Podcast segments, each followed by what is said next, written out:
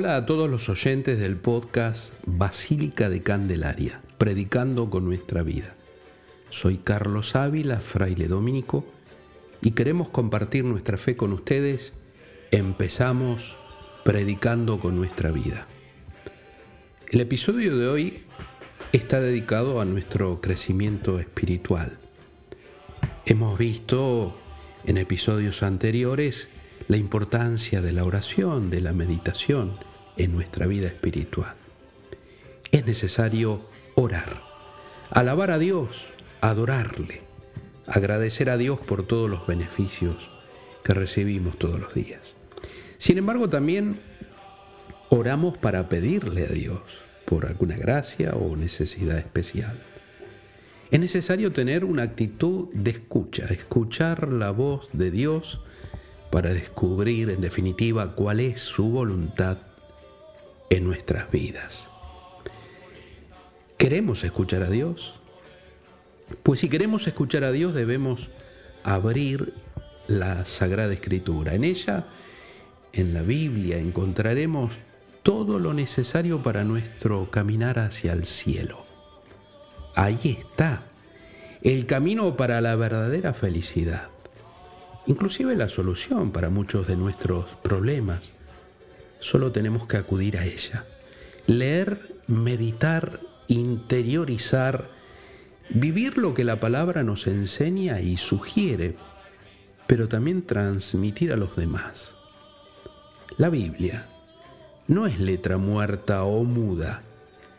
Ella nos, nos interroga, nos interpela, nos anima nos acusa, nos enseña, nos amonesta. A quien medita la palabra le pasará lo mismo que a aquellos dos discípulos de Maús, cuyos corazones ardían al hablarles Jesús por el camino.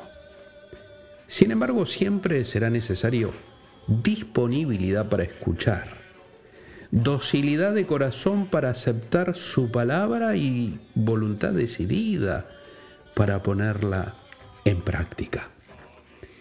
La Biblia juega un rol fundamental, importante en la vida espiritual.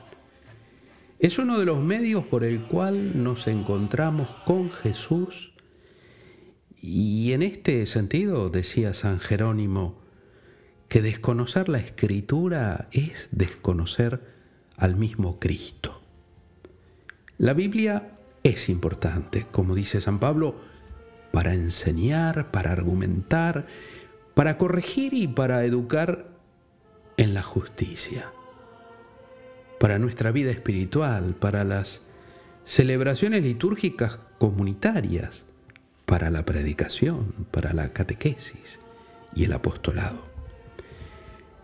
En definitiva, la Biblia es una fuente para la oración Orar con la palabra de Dios es aprovechar las palabras y los acontecimientos de la Biblia, de la historia de nuestra salvación, para la propia oración, para nuestro propio crecimiento.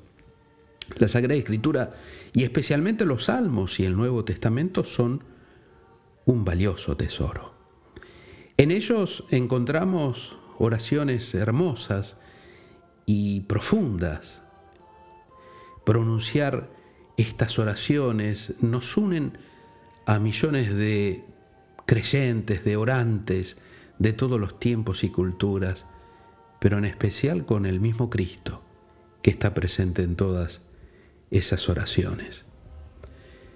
Existen algunas disposiciones para la lectura de la Biblia.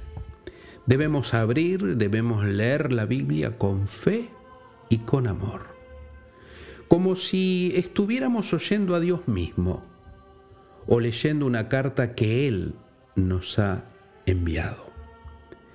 El Concilio Vaticano II dice, en la Biblia el Padre sale amorosamente al encuentro de sus hijos para conversar con ellos. Y es tan grande el poder y la fuerza de la palabra de Dios que constituye el sustento y vigor de la iglesia, firmeza de fe para sus hijos, alimento del alma, fuente límpida y perenne de vida espiritual. Por eso se aplican a la Biblia de modo especial aquellas palabras. La palabra de Dios es viva y enérgica. Debemos leer la Sagrada Escritura con respeto y veneración.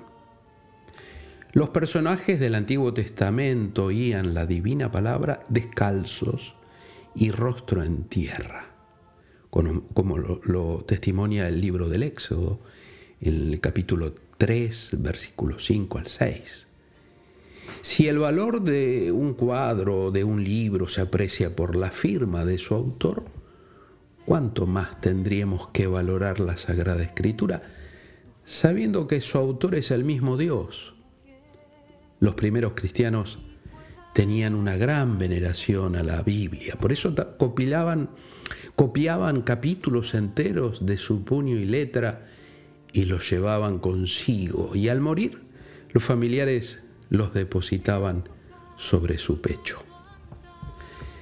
Queridos hermanos y hermanas, hay que acercarse a la palabra de Dios con humildad y sumisión a la iglesia pues fue ella la que recibió este sagrado depósito. Recordemos las palabras de Cristo en Mateo capítulo 11, versículo 25. Yo te glorifico, Padre, porque has, ocultado estas cosas a sabios y grandes y se las has revelado a los sencillos.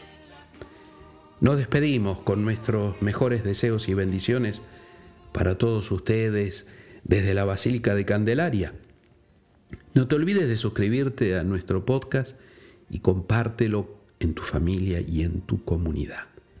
Terminemos con una oración a la Virgen de Candelaria. Virgen de Candelaria, Madre de Dios y Madre nuestra, patrona de Canarias, con toda devoción y confianza que un hijo tiene con su madre, quiero ofrecerte hoy mi persona, mis intenciones, mi vida entera recíbelas, Madre mía. Te pido protección para aquellos hijos tuyos que se encuentran lejos de esta tierra y que desde allá te invocan con sincero corazón.